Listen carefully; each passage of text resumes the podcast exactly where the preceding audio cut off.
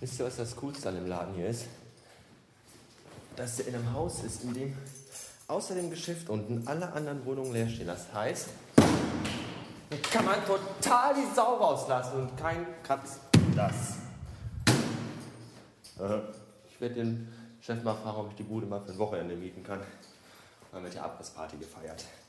So, jetzt aber wieder zu wichtigen Dingen. Der Freitagmorgen.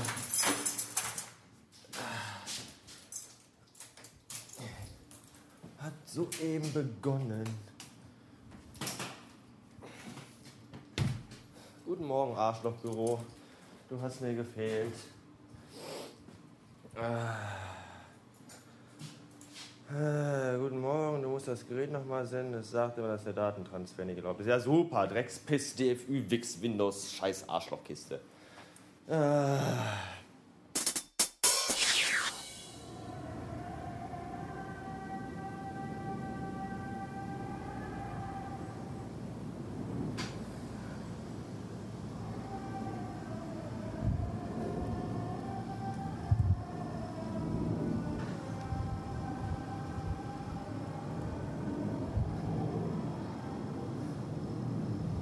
So klingt Mittagspause in Klein-Istanbul.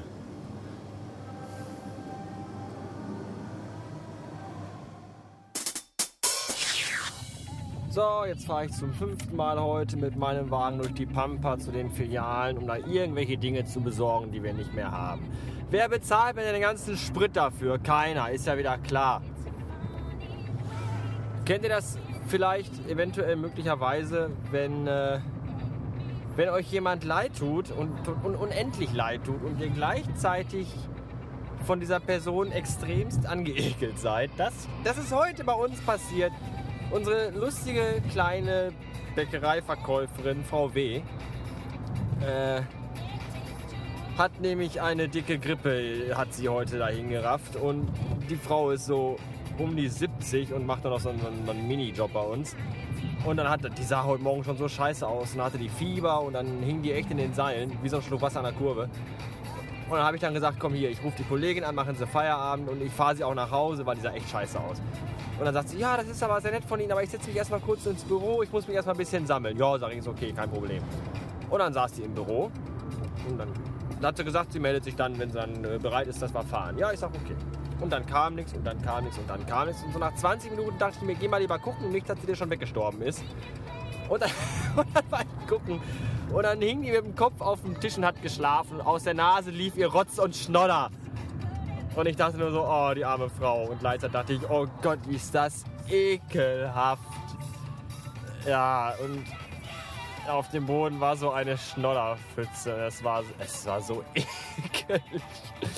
Ich habe dann nur gesagt, ja, wir fahren dann gleich und dann bin ich wieder raus. Und zum Glück, als ich wieder reinkam, war die Schnodderpfütze weg. Die hat sie dann wohl selber weggewischt. Da war ich ihr sehr dankbar für.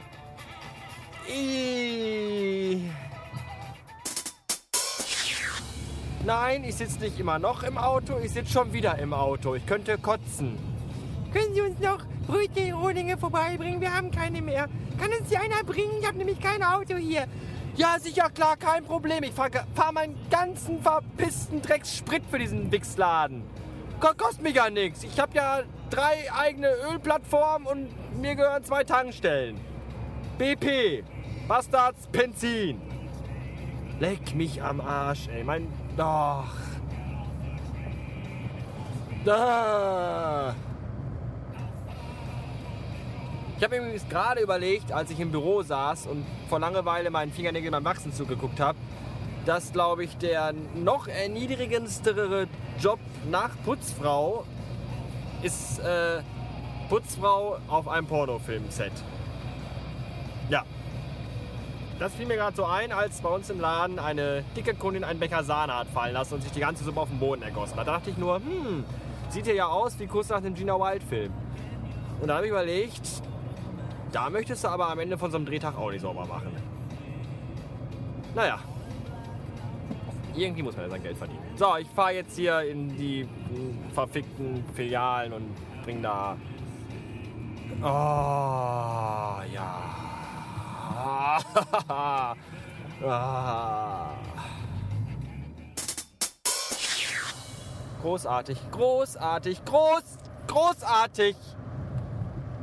Ah, da hat man schon mal zwei Stunden eher Feierabend und möchte sich darüber freuen und kann das aber nicht, weil die einzige verfickte Straße, die mich nach Hause führt, ist komplett zugestaut, weil irgendwelche verhurten Bauarbeiter äh, da die Straße aufreißen.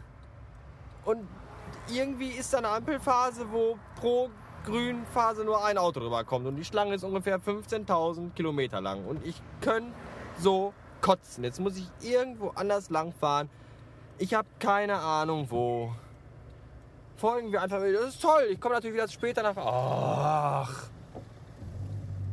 Und dieser dreckige Bastard da vorne in seinem Peugeot 206 CC glotzt dauernd in seinen Rückspiegel, weil ich hier mit mir selber rede, wahrscheinlich.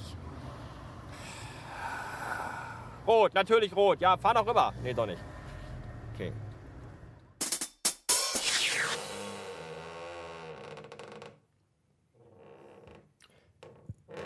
So klingt übrigens meine Küchentür, wenn man sie nicht jedes Mal hundertprozentig verschließt und nur ein winziger Luftzug durch diese winzige Dreckswohnung zieht.